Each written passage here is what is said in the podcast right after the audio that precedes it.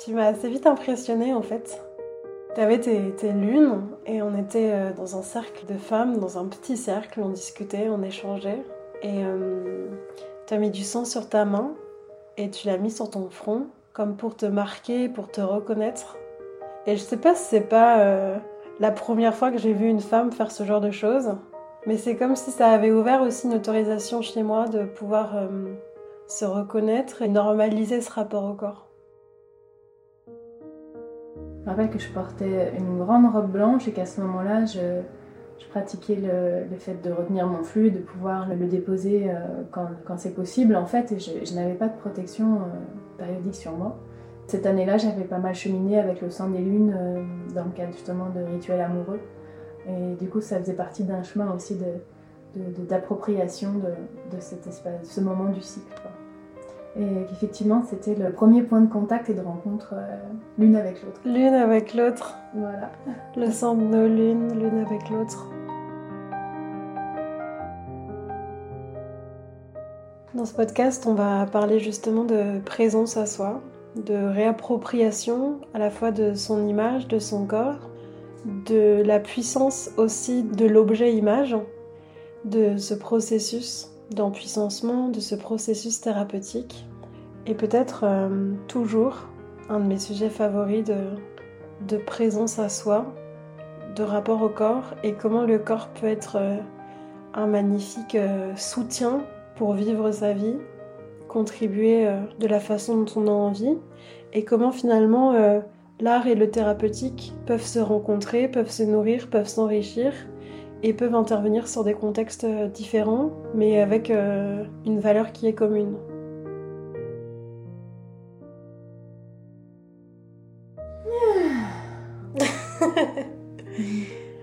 Isabelle, t'es es photographe et aussi euh, thérapeute. Et hum, quand j'ai voulu t'interviewer la première fois pour ce podcast, je voulais qu'on parle de ton peut-être de ton travail de, photographe euh, dans une démarche artistique. Et puis euh, on a vécu une séance ensemble de photothérapie, on peut dire ça comme ça, photothérapie. Photographie thérapeutique. Plutôt. Photographie thérapeutique. Tu peux me dire la différence que tu vois entre photo euh, bah, la photothérapie, euh, ça peut être un soin par la lumière. La thérapie par la lumière, par le photos, des rayons lumineux. Donc du coup, voilà, c'est un petit peu... Mais on appelle aussi photothérapie quelque part le photolangage. Donc c'est pas, pas correct, mais en tout cas, moi je me sens plus à l'aise avec vraiment le terme photographie thérapeutique quelque part les deux se rejoignent, mais en tout cas dans la pratique, c'est pas, il s'agit pas de la même pratique. Mais en photographie thérapeutique, on utilise aussi la photothérapie et c'est la partie photolangage. Voilà. Quand on a vécu cette expérience euh, toutes les deux, j'ai l'impression qu'il y a eu vraiment euh, différents temps en fait. Il y a eu un moment euh, d'échange, comme si pour se déposer, comme si on posait une intention. Tu m'as fait aussi euh, écrire, choisir des mots. Puis on a fait on a fait ces photographies dans un lieu fermé, ça aurait pu être en extérieur, mais en tout cas pour moi, pour cette fois-ci, c'était dans un lieu fermé. Et ensuite, tu m'as proposé de choisir avec toi les photos, même si tu avais déjà fait une sélection. Et ça a ouvert sur un dialogue, sur un échange et sur quelque chose d'extrêmement fort pour moi. Et c'est peut-être là que je comprends finalement photographie thérapeutique, parce que j'entends la notion euh, de processus. J'ai eu vraiment la sensation de pas être la même entre le moment où je me suis déposée avec toi quand on a commencé à discuter et le moment où on choisit les photos, on les sélectionne et il y a des choses qui émergent. Tu m'as accompagnée à regarder euh, chose que j'avais jamais fait en fait. Tu m'as même proposé d'imprimer ces photographies et de les faire parler ou en tout cas de me faire parler devant devant ces photos et de voir ce que ça pouvait me, me faire pour moi. Et c'est une expérience qui, qui a laissé des marques en fait. Enfin, même je les ai toujours pas re-regardées depuis, euh, depuis maintenant plusieurs mois. Je les ai montrées à, à très peu de personnes. C'est pas des photos que j'ai envie d'exposer, c'est vraiment des photos euh, que j'ai envie de garder parce que c'est comme si elles étaient le témoin aussi d'un vécu intime. Elles sont à la fois le, le reflet, mais peut-être aussi le, témoin de choses qui, qui sont marquantes et peut-être même un peu douloureuses pour moi. Du coup, tu sens que tu continues à cheminer. euh, Quand tu parles justement de choses qui peuvent être douloureuses, c'est que tu sens que tu t'y reconnectes pas parce que justement, c'est un peu douloureux et tu, tu as envie de continuer à cheminer un peu dans, à distance, un peu dans le silence. euh, euh, C'est comme si en fait les photographies, elles, euh, on les avait faites et elles faisaient un peu leur vie toutes seules. mhm. Euh, en l'occurrence, euh, bon, les photos qu'on a faites euh, toutes les deux, c'est des photos qui sont nues. Alors je sais pas si c'est toujours comme ça dans les photographies thérapeutiques que tu proposes, mais pour ma part, c'est comme si elles avaient été vraiment le, le reflet de, différents personnages qu'il peut y avoir en moi. Et quand je parle de douloureux, c'est peut-être effectivement euh, voilà, à émerger euh, dans une des photos particulièrement euh, un souvenir ou quelque chose qui a été ouais, lourd. Et je sens que c'est comme si j'avais besoin que de vivre quelque chose d'autre avant de pouvoir y retourner. Donc c'est en ça que je veux dire je un vécu un peu douloureux. Dans ce que tu viens de dire, là, il y a plein de choses sur lesquelles euh, j'aurais envie de, rebondir. euh, sur le fait que la, photo a sa propre vie après l'avoir euh, créée, réalisée. Euh, c'est ça que je trouve vraiment super intéressant sur le fait que c'est un outil euh, palpable qui permet de travailler sur le long terme. Parce qu'une fois que la photo est prise et qu'on a envie de travailler avec euh, dans le temps, elle nous apporte vraiment des choses très différentes. Il y a une phrase de Judy Weiser, qui est vraiment la, papesse de la photographie thérapeutique, qui a vraiment théorisé une méthode et qui a proposé donc une pensée vraiment construite autour de la photographie thérapeutique qui sûrement existait euh, avant elle sans que ce soit clairement nommé, puisque le pouvoir de l'image euh, et du lien aux émotions, c'est pas quelque chose de nouveau, mais en tout cas, elle a vraiment posé, théorisé euh, cette pratique et ce qu'elle apporte. Euh, donc Judy Weiser dit dans une photo, nous voyons ce dont nous, avons besoin et nous prenons ce que nous avons besoin de prendre. Et donc du coup, en fait, notre besoin et ce qu'on y voit, et ce qu'on a besoin d'en prendre, en fait, est sans cesse renouvelé par rapport à là où on se trouve. Et donc du coup, la photo, l'image euh, ne peut pas être un, espace objectif, à part quand on décrit vraiment au sens euh, CNV, de pouvoir euh, vraiment faire une observation euh, de, je pas, d'un, volume, du contraste, des choses comme ça. Mais après, toute la partie émotionnelle qui est de toute façon la, la plus grande part de l'image, quoi. L'image, c'est un, support couvert de, de sel d'émotion, quoi. Et ça, effectivement, c'est quelque chose qui évolue dans le temps avec nous. À chaque fois qu'on pose notre regard, l'image euh, change avec notre regard, quoi. Et c'est en ça que ça en fait quelque chose de, d'évo- qui, qui peut travailler, qui peut nous accompagner dans le temps, dans le sens où ben, ça va grandir avec euh, le- l'endroit où on se trouve sur notre chemin, quoi. Et c'est intéressant aussi ce que tu dis. Euh, moi, j'ai toujours l'impression que je vois pas les choses ou les personnes de la même façon en fonction de comment je me sens à l'intérieur. Et hum, je me souviens que la fois où tu m'as proposé de venir sélectionner avec toi les photos que tu avais choisies, tu m'as dit, euh, je t'invite vraiment, Chloé, à apporter un regard euh, de bienveillance et hum, de te mettre euh, vraiment dans, dans, une posture intérieure d'accueil. Et effectivement, là, je reconnecte avec ça et je me dis que peut-être je les aurais pas vus de la même façon si j'avais été euh, dans une autre posture euh, intérieure, en fait, qui pouvait être jugeante ou, je sais pas, me comparer à d'autres ou quoi que ce soit. En fait, on n'accueille pas et on vit pas les mêmes choses en fonction de, de, notre regard, en fait. Mais en fait, tout ce qui est réparateur a aussi une force destructrice. Et donc, du coup, euh, enfin, le dire, à partir du moment où quelque chose qui a une force, elle peut être dans les deux sens, et réparateur et destructeur. C'est pour ça que dans les séances que je propose, j'ai créé un protocole de soins sur plusieurs séances. Et pour moi, une fois qu'on s'engage après la première, on s'engage à aller jusqu'au bout du processus parce que, justement, pour moi, il est impensable d'envoyer les photos sans accompagner la personne à se regarder. Parce que, effectivement, selon là où on se trouve, selon l'environnement, ça, pourrait avoir un impact aussi euh, dans le mauvais sens en fait.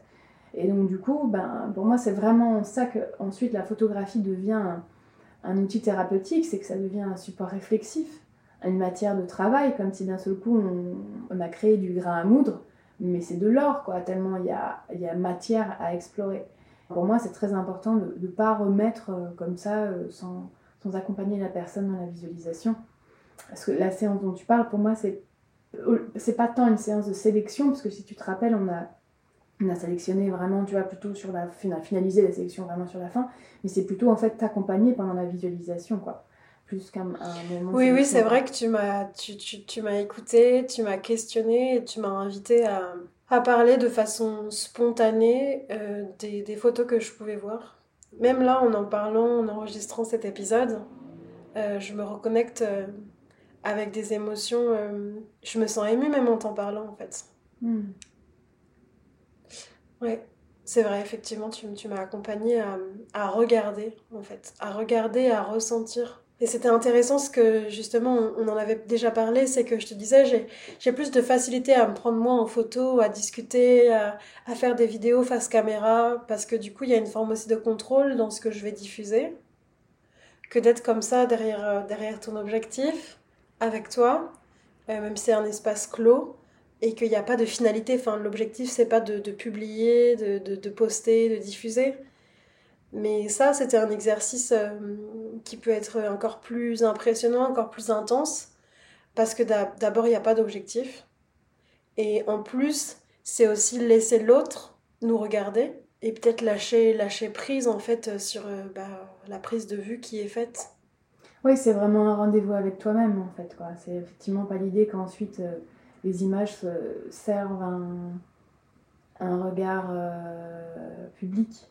C'est effectivement un, rendez-vous avec soi-même, un temps pour soi-même. Et même si effectivement c'est sous mon regard photographique, j'ai vraiment la sensation dans cette prise de vue d'être euh, hmm, à la fois d'être euh, mille femmes et de ne plus être aucune femme quelque part. Ça me fait surtout ça avec quand je photographie des femmes au moment des prises de vue euh, génitales. Dans ces moments-là, j'ai vraiment l'impression de. Enfin, tu vois, plus on descend dans l'individualité, plus on touche à l'universalité, quoi. Et ça, je sens, ça très fort dans les prises de vue. Et ce qui ramène en tout cas à l'identité de, moi qui je suis en tant que personne qui tient l'espace ou qui offre euh, ces prises de vue, c'est plutôt peut-être euh, l'artiste, dans le sens où pour moi, ce travail, c'est vraiment une approche, enfin un croisement, tu vois, entre une approche thérapeutique et une approche artistique. Euh, mais après, bon, euh, au final, euh, pour moi, c'est la même chose. l'art est une voie de guérison, même si c'est évidemment pas la seule chose qui est contenue dans l'art, mais c'est un chemin en tout cas pour aller vers soi. Donc forcément aussi un chemin de guérison, quoi. En tout cas, c'est comme ça que je l'entends. Mais il y a effectivement ouais, cette sensation que là où je peux peut-être retrouver le plus d'identité dans le sens de l'identification, euh, tout ce que ça comporte de, force et de, et de négatif dans les deux sens, c'est effectivement le rapport à, à l'artiste. Je pense aussi que c'est quelque chose qui attire dans ce travail où j'ai l'impression des fois que, que certaines personnes viennent me voir parce qu'elles ont envie de se voir à travers ce regard euh, artistique en fait comme si des fois l'art permet, enfin pas des fois, comme si l'art permettait de transcender en fait une forme de, de réalité, ce qui ne veut pas dire que ça enlève le réalisme. Tout à l'heure, tu parlais justement des différentes parts de soi que tu, que tu voyais de toi, que tu vois à travers les photos. il y a effectivement, je trouve, dans l'apparition des différentes facettes de soi, ce, cette danse sans cesse dans les images entre le réalisme et la réalité. C'est-à-dire que du coup, la photo est réaliste, ça ne veut pas dire que c'est forcément une réalité qui te fige dans une, euh, une dimension euh, actée, euh, véridique. Elle est aussi sans cesse à remettre en question de ce que tu vois dans les images. Et c'est pour ça que dans les prises de vue, souvent j'essaie de remettre la personne sans cesse au centre et dans, dans son pouvoir, qu'elle s'en remette pas en fait à l'objectif. Parce que ça, quelque part, dans les projets artistiques, c'est effectivement comme ça que ça se passe. Mais justement, j'ai envie d'intervenir là, Isabelle, parce que j'ai en souvenir un moment où tu m'as dit euh, Reviens là, Chloé, en fait. Tu m'as pas dit Regarde-moi ou quelque chose, mais tu m'as dit Je te sens ailleurs. Et souvent, euh, tu m'as partagé que euh, les femmes que tu pouvais prendre en photo, c'est comme si, d'une certaine façon, elles pouvaient se dissoudre, en fait, au profit de l'artiste ou au profit de l'objectif, et qu'en fait, il n'y avait plus vraiment de consistance. Ça m'a vachement questionné cet endroit aussi de, et c'est toi qui m'as dit ça, euh, du lien aussi qu'il pouvait y avoir avec les abus. Comme si euh, nous, humaines, humains, on avait une capacité à, se dissocier. Il pouvait y avoir des marques, en tout cas, de notre, de notre passé, même qui se retrouvaient dans une, dans une séance photo, où on était euh, un peu absent et, finalement on se laissait faire quoi. Alors que on peut à chaque instant choisir d'être là. Et c'est vrai que c'était très fort ce moment et j'y pense encore dans euh, comment j'habite mon regard, comment j'habite mon corps. Et ça, ça peut, ça peut changer en un clin d'œil en fait ou en un clin d'instant. Hmm. Dès que tu portes la conscience en fait sur cette dissociation quoi. Ouais, en fait, dans les prises de vue, il y a quelque chose qui ressort très fort. Ah, ça, je le, vois en général, mais avec toi, je n'avais pas ressenti ça. Généralement, je, vois même dans la première séance à quel endroit sont les dissociations. Les, dissociations les plus courantes, euh, c'est euh, au niveau de la gorge, au niveau du bassin et le côté droite-gauche, de ce que j'observe, hein, de, de, là où j'en suis dans ma pratique et de ce que j'observe. Je ne suis pas en train de parler d'une vérité absolue, je parle que de ce que je constate. Et donc, du coup, la rupture au niveau de la gorge, elle se manifeste souvent dans les prises de vue quand on arrive à la nudité, euh, comme une certaine. Euh, le corps se donne avec un regard absent, et c'est comme si la tête était euh, dans un axe différent de celui du corps. Et, là, à ce moment-là, il y a une forme de. de s'en remettre à l'autre, mais pas de l'endroit de l'abandon. C'est. Dans ces moments-là, quand je ressens ça, quand je le vois sur les images, ça apparaît tout de suite ça me donne la sensation que la personne n'est plus euh, dans, sa, dans le plein pouvoir de décision ou de présence. Et moi, j'ai la sensation dans ces moments-là que, que, ça peut se passer comme ça à d'autres endroits de la vie, comme dans la sexualité par exemple. Euh, parce que du coup, généralement, ça survient quand on est euh, à une étape de, de, nudité, pas spécialement avec les vêtements. Mais c'est vraiment ça, ouais, un peu comme si le corps est face à l'objectif et se donne et la tête se détourne dans une absence. Et donc, à ce moment-là, j'ai vraiment la sensation effectivement de voir une rupture à l'endroit du cou, comme quelque chose qui ne peut pas être euh, dit, qui ne peut pas être verbalisé, et qui est quand même très fort en, écho avec. Euh, je ne redis pas en écho dans le sens de euh, que c'est forcément le vécu de la personne, mais en tout cas qui fait écho à ce qui peut se passer suite à des abus, où du coup il peut y avoir un état de sidération, donc de dissociation, et de mutisme, où euh, du coup on, met son corps à disposition peut-être euh, par peur, par sidération, voilà, parce que le corps est dans un état de frise totale, et puis la tête est ailleurs et la voix ne, peut plus euh, s'exprimer. Quoi. Donc ça effectivement c'est une dissociation que je, peux observer au niveau de la gorge. Après celle au niveau du, bassin c'est plutôt lié à toutes les injonctions, tous les tabous autour de la sexualité, Là, du coup, c'est souvent des gens qui ont au contraire une forme de pudeur euh, très grande et une difficulté à, aller vers le nu, pour qui c'est en tout cas un pas immense. Ce qui n'était pas le cas pour toi, c'était le. Toi, l'enjeu, n'était pas à, l'endroit d'être dans la nudité euh, ou de s'offrir euh, vulnérable, ou c'était pas du tout dans cet endroit-là, quoi. la coupure au niveau du bassin, en général, c'est plutôt quand il y a des, gros tabous au niveau de la sexualité. Et tu vois, ce qui est précieux dans l'expérience que j'ai vécue pour moi et aussi sans doute dans celle que tu peux offrir aussi euh, à d'autres personnes qui, pourraient venir te voir. C'est l'endroit du terrain en fait qui offre une prise de conscience au travers de quelque chose qui a priori n'a rien à voir en fait. Ce que je veux dire c'est tu viens euh, faire une photographie, euh, tu viens faire une séance et c'est pas forcément énoncé ou annoncé que ça va être une possibilité de, conscientiser des choses qui se sont passées, par exemple, euh, bah, dans ton histoire, ou des, choses récurrentes qui surviennent. Effectivement, comme tu l'as dit, pour moi, c'était pas l'endroit de, de, de, la difficulté, ou en tout cas du challenge, euh, la nudité, ou le fait de d'oser, euh, d'oser être dans mes émotions. Pour moi, le défi, l'enjeu, il était plutôt dans l'espace de de l'acceptation du regard, du regard que je peux aussi euh, porter sur, euh, sur mon corps, de sortir aussi des injonctions euh, de la diète culture et de pouvoir sentir, sentir vraiment ma beauté. peut-être pour d'autres, ça va être encore autre chose. En revanche, à partir du moment où tu m'as dit sois vraiment consciente de la façon dont habites ton corps, bah là, tu vois, ça m'a offert, ça m'a offert une immense prise de conscience sur toutes les fois où finalement mon corps il, est dans des postures dont je me rends pas forcément compte. Tu vois, par exemple, il va être tout courbé ou je vais être un petit peu complètement à côté de moi-même. Et donc, ça a été comme un rappel euh, pour moi qui me sert aujourd'hui euh, dans ma vie de tous les jours. C'est ça que je veux dire en fait. Ouais, du coup, moi, ce que j'entends dans ce que tu partages, c'est le. Enfin, en tout cas, je l'ai vraiment vu dans la prise de vue, le, réalignement, la réassociation euh, de ton corps et de ta, de ta présence dans la totalité de ton corps, de la tête aux pieds. Et quand tu dis, du coup, ensuite, ça, peut t'aider euh, à y revenir à d'autres moments de ta vie. Effectivement, j'ai vraiment la sensation qu'il y a ce même concept d'encre que l'on peut retrouver en hypnose, qui est vraiment amené avec la photographie, puisqu'elle est palpable. Ça a eu lieu. C'est un point de passage, la photo en atteste c'est pas un souvenir brumeux, euh, c'est quelque chose de, présent qui est là sous les yeux, à laquelle on peut, euh, auquel on peut revenir régulièrement, comme une encre. Un point de passage avec un témoin palpable qui est l'image.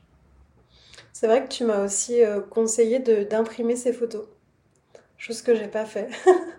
Mais tu m'as conseillé de les imprimer pour pouvoir y revenir quand j'en aurais besoin. Et tu m'as aussi euh, conseillé de pouvoir les avoir à disposition facilement, qu'elles ne soient pas euh, rangées euh, quelque part où je les, ai... je, les, je les oublierai en fait. Et quand tout à l'heure je te disais, je pense que la photo, elle a besoin de cheminer, c'est comme si ça aussi c'était encore une nouvelle étape dans le processus thérapeutique que tu, que tu m'as offert, ou que je me suis offert avec toi. Il y a, y, y a une cyclicité en fait qui est, qui est propre et ça, je trouve ça, euh, je trouve ça précieux. Et en fait, c'est aussi comme ça que je comprends euh, l'endroit de thérapeutique. Tu vois, parce que pour moi, le chemin thérapeutique, bah, c'est un chemin. Un chemin qui est jonché de plein de, de territoires, d'environnements, de, de, symboles, de choses qui sont sur le chemin. Et je crois pas au truc hyper rapide. Alors peut-être que c'est encore une croyance, mais pour moi, c'est plutôt un cheminement en fait. C'est étape par étape. Et euh, peut-être que ces photos, j'y reviendrai jamais, ou peut-être que j'y reviendrai. Et comme tu dis, ça, ça a sans doute symbolisé ou marqué un point de passage très fort. Et d'ailleurs, ça me permet aussi d'aborder quelque chose d'autre. C'est une sensation que j'ai eue, qui est apparue particulièrement quand on a regardé les photos. Euh, c'est le moment où on descend encore un, peu plus en soi-même. Alors ça peut paraître abstrait pour vous qui nous écoutez, mais ce que je veux dire par là, c'est que j'ai eu la sensation que j'avais différentes couches. Tu vois qu'on partait de, de, de l'extérieur pour rentrer vraiment dans quelque chose de l'ordre du souvenir, et puis encore un peu plus euh, dans ce que raconte le souvenir, dans ce que ça me fait toucher. Et c'est là que ça peut provoquer aussi des émotions qui peuvent être euh, intenses, ou peut-être pas, mais en tout cas que ça vient raconter quelque chose qui, qui, fait du sens pour soi en fait. Ouais. Le mouvement dont tu parles, moi je vois vraiment, euh, enfin encore plus la prise de vue, je la ressens vraiment comme un mouvement euh, qui va de l'extérieur vers l'intérieur, puis ensuite à nouveau de l'intérieur vers l'extérieur pour que la personne euh, reparte pas dans, cette ouverture que l'intériorité, la vulnérabilité en fait qu'amène le fait de descendre vers l'intérieur. Euh, mais pour moi, effectivement, c'est vraiment ça. C'est le fait d'arriver de, l'extérieur vers l'intérieur et ensuite de repartir de l'intérieur vers l'extérieur. Comme un. Moi, je vois ça comme un soin photographique, en fait. Et, euh, et c'est vrai que dans la prise de. Dans, ensuite, dans la visualisation, c'est pareil. Il y a ce mouvement où. Euh, quelque chose d'un peu circulaire comme ça, où on va dans une première couche et puis on descend progressivement comme une espèce de cycle en fait. Et le fait de revenir vers l'extérieur dans la visualisation, ça se fait naturellement quand on arrive à la fin du process et qu'on a bouclé en fait ce qu'on était en train d'explorer. Et du coup, voilà, on a la possibilité de repartir. Euh, après, ce que je voudrais dire par rapport au tirage, c'est que, donc en fait, nous, on a, bon, c'était un cadre qu'on a fixé nous-mêmes et qui n'était pas le même cadre que, que, celui euh, des séances, et notamment euh, parce qu'il y a des étapes qu'on n'a pas faites ensemble, et notamment le, travail d'intégration et qui est pour moi quelque chose de, de, de vraiment important euh, et qui est un travail avec des tirages. Donc du coup, en fait, si tu veux, à la fin des séances, je ne quitte pas les gens en leur disant euh, imprimez euh, si vous avez envie. C'est vraiment quelque chose que j'amène moi-même dans un travail, non seulement parce qu'effectivement, il y a peu de chances que les gens vraiment le fassent et que et du coup, c'est important que du coup que ça reste pas dans l'air, tu vois, de descendre. Donc du coup, j'accompagne la personne jusqu'à le fait effectivement d'intégrer le, le, travail photographique par euh, les impressions, parce que le tirage papier permet d'ancrer une force référentielle de l'image, ce que l'écran ne permet pas. Et donc du coup, dans, ce dernier, dans cette dernière étape euh, du travail, il y a la création d'un autoportrait imaginaire qui inclut les tirages, un travail sur le mot et le dessin. Euh, donc du coup, c'est vraiment un geste créatif qui là, pour le coup, autant la photographie thérapeutique et l'art-thérapie, c'est pas la même chose, autant cet autoportrait imaginaire, c'est un process euh, d'art-thérapie. Où là, vraiment, c'est le patient qui réalise quelque chose, qui, dans un geste créatif, euh, assimile le, travail qui a été réalisé. Quand tu parles d'assimilation, j'entends digestion. Oui, Ouais, tout à fait, ouais, ouais, ouais. Je pense qu'effectivement, il y a vraiment, tu vois, c'est un petit peu comme les cinq points de la vague de Gabriel Ross en fait. Il y a du coup un, point de départ qui est du coup cette, cette, première, euh, cette première séance où on vient euh, se poser, un peu se flairer, un peu sentir comme une anamnèse de la vie de l'autre, euh, poser des intentions, créer du lien, savoir si je suis la bonne personne pour accompagner la personne qui est en face de moi, ce qu'elle a envie de travailler. Et ensuite, la partie du coup, on met en action donc pour reprendre les... Enfin en tout cas, j'ai pas, pas construit mes séances en lien avec les 5 points de la vague de Gabriel Ross, mais au final, euh, j'ai été... Euh, je, danse énormément et, et, finalement, toute la pratique de la danse libre en, en 5 rythmes et en mouvement de médecine, il faut aussi dire que je me suis formée pendant quasiment 5 années en, en mouvement de médecine. Euh, j'ai pas fait la partie professionnelle, mais en tout cas, j'ai fait toute la, tout l'apprenticeship. Qui est vraiment enfin, voilà, quelque chose de long et qui a énormément infusé ma pratique, peut-être même plus que euh, ce que j'ai acquis en outils euh, dans la formation de photographie thérapeutique. Parce qu'en en fait, c'est un, un, process qui, qui, me tient tellement à cœur que du coup, bah, forcément, ça rejaillit dans, dans la pratique de la photographie thérapeutique euh, avec ce qui fait le plus sens pour moi et ce qui fait le plus sens pour moi, c'est euh, un travail ayant pour porte d'entrée le corps, le rapport au corps. Et qui n'est pas du tout quelque chose de commun dans la photographie thérapeutique. La photographie thérapeutique, il y a plein de gens qui l'abordent de façon complètement différente. Et c'est en lien avec ma propre exploration, donc aussi sur toute l'exploration de la sexualité, du tantra, euh, que du coup j'ai amené aussi euh, ce rapport au corps et cette dimension aux questions liées à l'intime et donc à la photographie génitale euh, dans mes prises de vue. Donc du coup, je parlais en fait des, euh, cinq points de la vague de, Gabriel Ross dans la vague des cinq rythmes. Donc dans, le protocole que j'ai établi, euh, il y a donc effectivement le premier point qui est le fait de créer du lien. Le deuxième qui est la prise de vue. Et pendant cette prise de vue, c'est l'idée d'inviter le, corps à se libérer par un, mouvement spontané, une présence authentique, le fait de vraiment descendre dans son corps. Et si on souhaite d'aller jusqu'à la nudité, c'est absolument pas euh, du tout euh, quelque chose qui est obligatoire. Euh, en tout cas, c'est bienvenu. C'est bienvenu dans son intégralité, c'est-à-dire que ça pour le coup, c'est vraiment l'enseignement du massage tantrique qui m'a donné envie de modéliser ces prises de vue comme ça. C'est-à-dire que c'est important pour moi de venir célébrer et accueillir toutes les parties du corps et d'offrir la même curiosité, le même amour à une partie euh, qui comporte un potentiel érotique et, ou au contraire euh, une partie plus neutre, une partie plus fragile, une partie plus forte. Donc d'apporter le même amour, la même curiosité à une épaule qu'à un sexe. Et donc du coup de ne ni stigmatiser certaines parties, ni en éviter.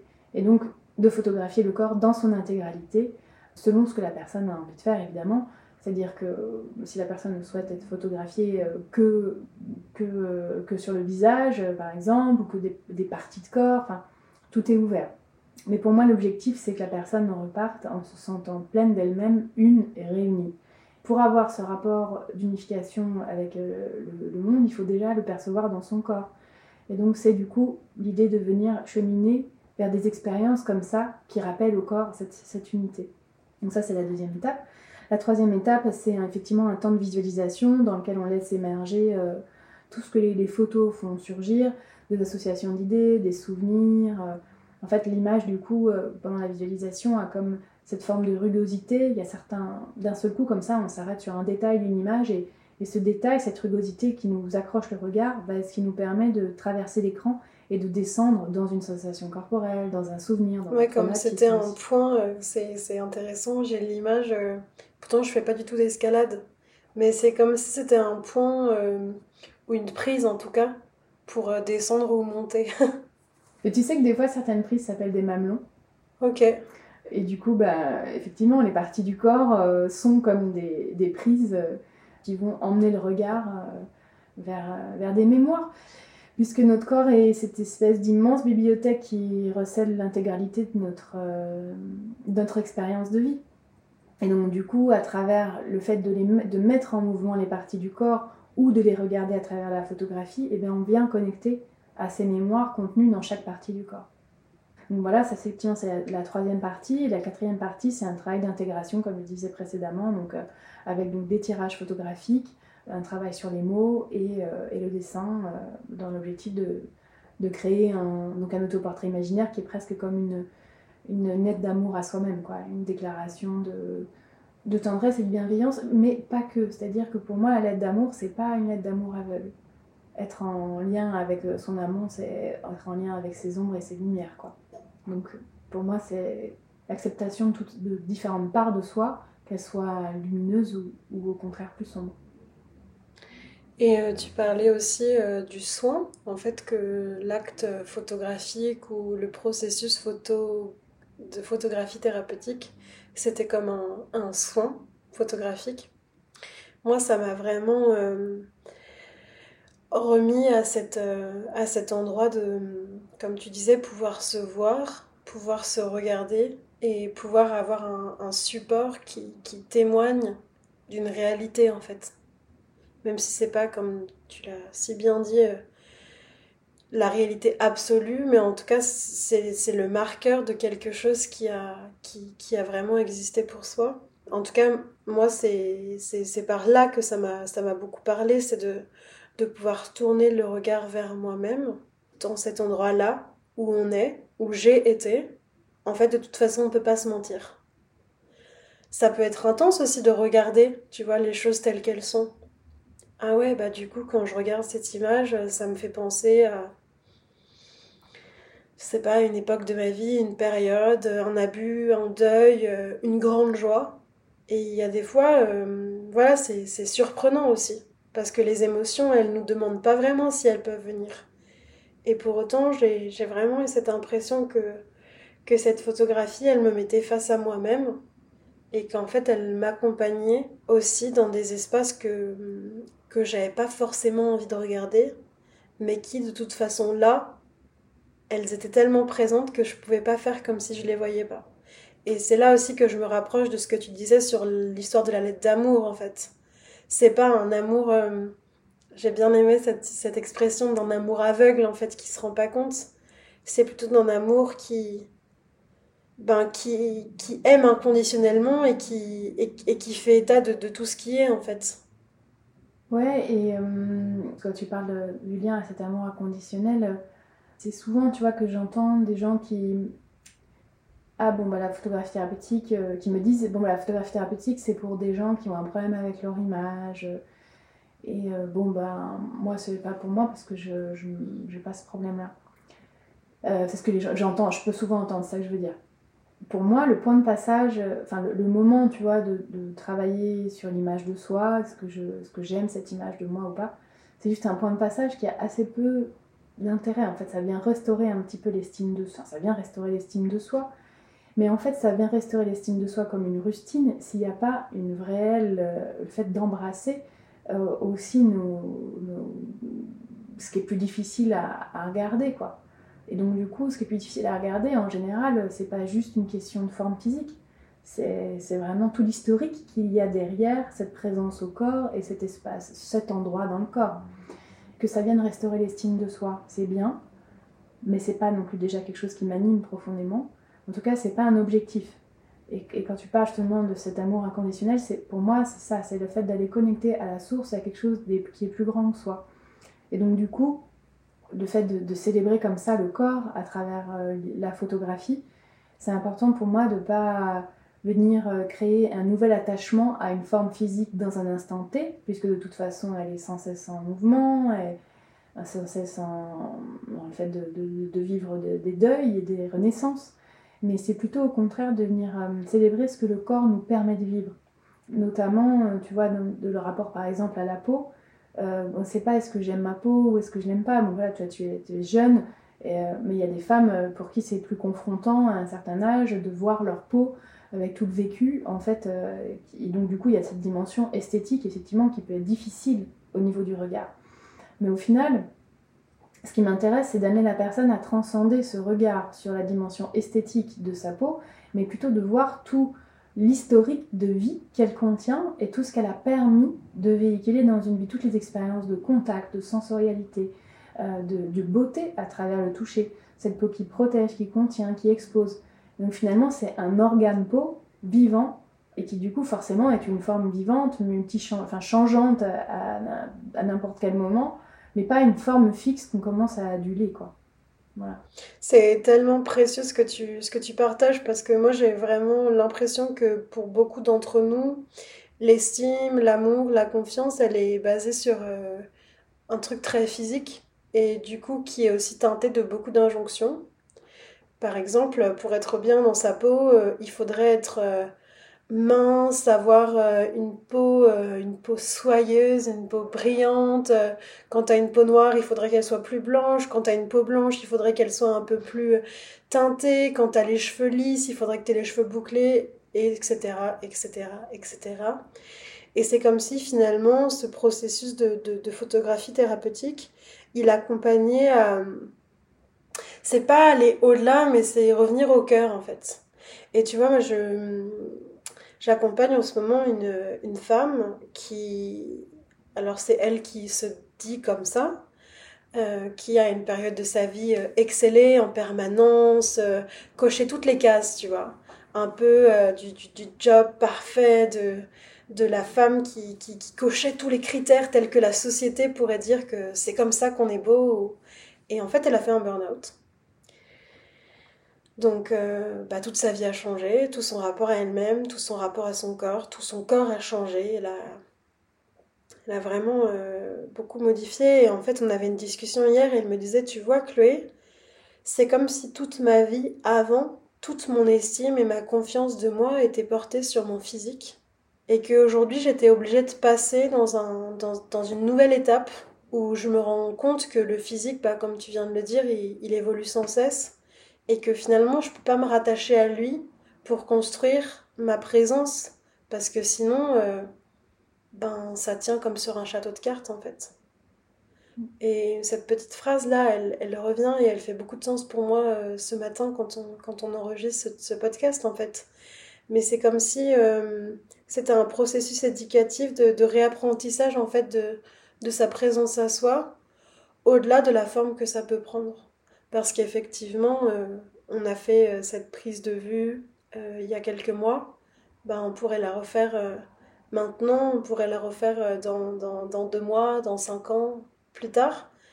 Et ben, ça serait tout à fait différent. Et de toute façon, notre corps en permanence évolue.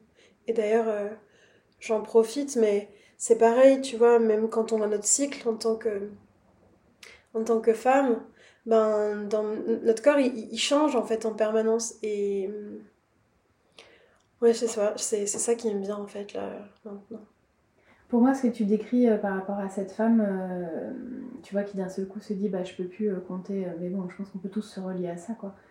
pour moi, c'est la différence entre un jeu infini et un jeu fini, quoi. Je le relie aussi avec des formes de sexualité, quoi. Donc, du coup, bah, dans une sexualité classique tournée vers l'éjaculation, j'ai envie de le comparer là avec le, fait d'être en lien avec l'image de soi, quelque chose qui est comme ça, euh, qui peut d'un seul coup euh, vivre une déflagration soudaine euh, et d'un seul coup tout perdre, changer du coup la qualité de, présence à soi et à l'autre et au monde et tout remettre en question finalement. Pour moi, effectivement, à ce moment-là, c'est un jeu fini, qui du coup qui amène son lot de frustration, de fragilité et, de déconnexion. J'ai souvent cherché à faire grandir l'amour de moi dans des choses effectivement qui étaient en lien avec euh, ces formes de, comme que je décris comme étant des, jeux finis. Quoi. Et pour moi, ça marchait pas. Et je, me disais, mais comment je peux déployer cet amour de moi? Comment Je n'arrive pas à comprendre? Et en fait, je pense que je regardais, enfin, ce que j'ai compris euh, avec le temps, c'est que je regardais au mauvais endroit. C'est-à-dire que c'est pas en créant de l'estime de moi que je vais ouvrir l'amour. Et que du coup, c'est dans, pour moi, le, fait de, connecter à l'amour de soi, c'est de connecter à une source bien plus grande que, que, la nôtre, en fait, à quelque chose qui, est largement euh, supérieur. Et ça, c'est pour moi, effectivement, là, un amour infini, un jeu infini, que du coup, si on fait à nouveau le parallèle avec la sexualité, que j'inscrirais plutôt dans une démarche de sexualité tantrique, où du coup, effectivement, il y a cette relation avec le fait d'aller connecter à la source, en fait. Qu'on peut appeler Dieu, qu'on peut appeler l'amour inconditionnel, le divin, peu importe en fait ce que ça, comment ça connecte pour chacun. Hum, mais pour moi, c'est connecter à cette source-là qui vient amener euh, une forme d'amour inconditionnel et qui passe par une restauration de l'estime de soi. Mais c'est juste un point de passage. S'arrêter à là, pour moi, c'est une rustine qui ne tient pas dans le temps. Et moi, là, ça me fait écho à toutes les images qu'on peut aduler, des corps euh, qui sont retouchés, en fait. C'est marrant, je pensais pas qu'on irait là-dessus euh, pendant, pendant cet épisode, mais hum, quand tu as parlé d'adoration, c'est comme si euh, le, voilà, le processus de photographie thérapeutique, il accompagnait à aller au-delà du, premier regard, qui pourrait être contenté par quelque chose de beau, mais qui l'emmenait justement euh, sur quelque chose de finalement peu importe que ça soit beau parce qu'encore une fois d'ailleurs la, la, beauté est très subjective mais quelque chose de, de, vivant en fait. Pour moi c'est ça ce qui est beau. Ce qui est beau c'est quand c'est l'essence en fait ce qui est beau c'est l'émanation de la profondeur. Et donc du coup en fait c'est pas juste une c'est pas juste un rapport à l'esthétisme en fait. Quand il y a effectivement quelque chose qui c'est une coquille vide sinon. Euh, et c'est vraiment cette manifestation de, de la profondeur, de l'authenticité qui fait qu'il y a une réelle vibration, et cette vibration, c'est la beauté. Et cette beauté, quand elle est transmise dans les œuvres, eh ben, c'est ça qui ouvre des espèces de des chocs esthétiques en fait, et qui amène chacun à, à, se transcender par la relation à l'art. quoi.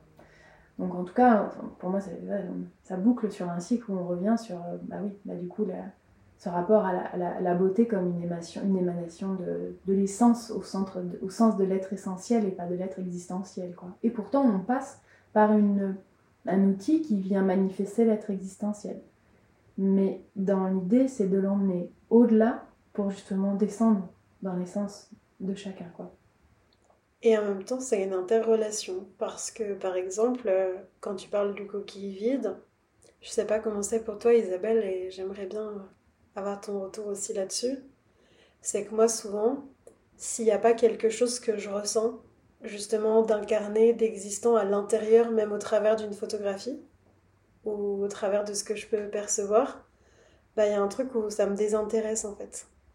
Mm. Et hum, c'est à la fois utiliser euh, peut-être l'image perçue, mais aussi en lien avec quelle. Enfin, je sais pas comment expliquer ça vraiment, mais il y a vraiment une interconnexion entre l'extérieur et l'intérieur, en fait. C'est plutôt ça que je veux dire. Ce que ça évoque pour moi, c'est le, le rapport, euh, ce que, comment on habite son corps. Le corps peut être cette coquille vide ou au contraire peut être euh, cette, euh, cet espace d'où jaillit la vie, où l'énergie circule et être en, en présence de, de, de, voilà, sentir l'énergie circuler en soi. Bah, j'ai l'impression qu'on a tous ce chemin à faire, en fait, d'aller descendre dans le corps pour l'habiter pleinement et que le corps ne soit pas une coquille vide qui n'a pas de sens, mais que ce soit vraiment un outil au service de notre épanouissement et de, et de l'éveil. Et c'est en ça qu'il est important de le soigner. Pour justement lui permettre de, de cheminer euh, à pleine balle euh, dans la voie qu'on a envie d'entreprendre euh, pendant ce temps sur Terre. Du coup, cette relation intérieure-extérieure, je la sens comme ça, comme le fait de, pour que l'extérieur soit, soit plein, il faut que l'intérieur soit vide. Mais vide du silence, habité par la noblesse du silence en fait. Ce vide au sens du dépouillement, pas le vide au sens de, du, du néant. D'enlever les couches en fait. De laisser de la place. Ouais, carrément. Il y a quelques jours, j'ai entendu une phrase qui m'a beaucoup touchée comme ça, qui disait euh, Pour que le cœur puisse jaillir euh, au dehors, il faut qu'il soit vide au-dedans. Et euh, on parle du vide effectivement dans le sens de, l'espace, dans le sens d'avoir euh, que la coupe intérieure soit grande, assez grande et vaste pour accueillir euh, tout le contenu de l'univers en fait. C'est de ce vide-là dont il s'agit, quoi, comme voilà, comme je parlais du silence tout à l'heure, en, sanskrit le silence noble c'est le mona, et c'est de, ce vide, de ce silence dont il s'agit. Merci Isabelle. Mmh, merci à toi. Est-ce qu'il y avait d'autres choses que tu as envie de partager? Euh, Peut-être, euh, juste quelques mots sur le. Du coup, cette année a été une année très riche en termes d'exposition de, mon travail artistique. Là où ça a été vraiment fort pour moi, c'est que ce que j'ai sorti récemment dans mon travail artistique, c'est un travail qui a été complètement nourri par toute la, dimension thérapeutique, ce qui n'était pas le cas avant, quand j'ai commencé la photographie il y a 17 ans. Et puis depuis 2010, en fait, l'idée d'accompagner avec la photographie a commencé à germer. Et donc, euh, il, y a, il y a 7 ans, en 2015, j'ai commencé un projet qui vraiment se trouve à la croisée de cette démarche à la fois artistique et thérapeutique. Et donc j'ai finalement accouché de ce projet euh, il y a quelques mois. Et donc euh, j'ai donné un nom à ce projet qui s'appelle Vivant le sacre du corps, qui a été exposé à la 110 Galerie à Paris pendant 4 mois à l'été dernier et puis euh, qui a fait aussi l'objet d'un livre euh, qui, est, euh, qui est mon premier livre photographique. Donc c'était assez important pour moi. C'était une, première, en tout cas, qui a été un, un, accomplissement personnel important. Et je suis vraiment heureuse en fait de sentir comment, même si dans ce livre, les gens qui sont photographiés ne sont pas mes patients, de sentir qu'en fait la dimension thérapeutique de ce travail se fait par l'effet ricochet, c'est-à-dire pas forcément les gens qui ont vécu la prise de vue, même si les gens qui ont vécu ces prises de vue et qui ont été interviewés ont aussi fait leur chemin par rapport à ça, mais euh, c'est euh, la façon dont, en fait, c'est un récit de résilience. Et là, c'est vraiment ça, c'est la façon dont, bah, comment un projet créatif va dans le monde et trouve son écho par lui-même, par l'appropriation, et de, et de voir que, bah, en fait, ça, ça vient bouger certaines personnes, les gens qui se sont touchés par ce travail, et questionner leur rapport au corps.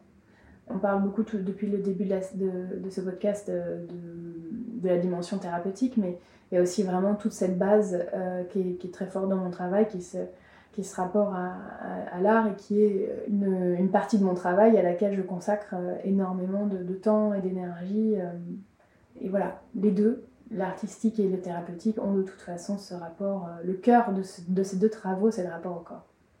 Comme une, voie une porte d'accès vers le cœur, justement. Merci Isabelle pour cet échange, c'est vraiment euh, fort pour moi. Je sens que ces épisodes-là qui, qui, arrivent, ils vont avoir euh, une nouvelle dimension dans le sens aussi où j'évolue. Et tu vois, tu disais avant qu'on commence cet enregistrement, c'est fou à quel point euh, parfois on peut accoucher de choses alors qu'on pourrait se dire que la maturité euh, n'y est pas encore totalement, mais c'est aussi au travers de ces projets qu'on grandit. C'est vrai que les unes et les uns, c'est un projet qui me prend beaucoup de temps en fait, beaucoup d'investissement, mais c'est aussi, je pense, un, soutien à mon évolution et parce que j'ai l'impression que je grandis avec, que je le fais grandir et du coup, les personnes que je rencontre, elles sont aussi très différentes au fur et à mesure. Et peut-être aussi, euh, ce podcast, euh, bah, on parlait des encres comme de la photographie. Ben, c'est peut-être aussi un espace où on peut se recueillir, on peut écouter, on peut être inspiré. Et puis après, on repart dans son monde ou dans le monde, je sais pas, avec euh, peut-être une graine qu'on aura, qu'on aura récoltée ici en fait. Hmm. Donc c'est aussi une des raisons pour lesquelles j'ai pas envie de hum, brimer, comme j'aime à dire, euh, peut-être la ligne éditoriale, ou que je laisse aussi une grande, euh, une grande richesse ou une grande euh, multiplicité en fait dans les interviews que qu'on réalise ensemble et dans le choix des personnes aussi. et t'as raison, c'est vrai que plus j'avance, plus les personnes que je rencontre elles sont différentes. Et avant j'allais plutôt sélectionner. Et maintenant, je suis plutôt dans une démarche où je me laisse sentir et quand je sens que c'est le juste moment, ben, je propose. Hmm. Hmm.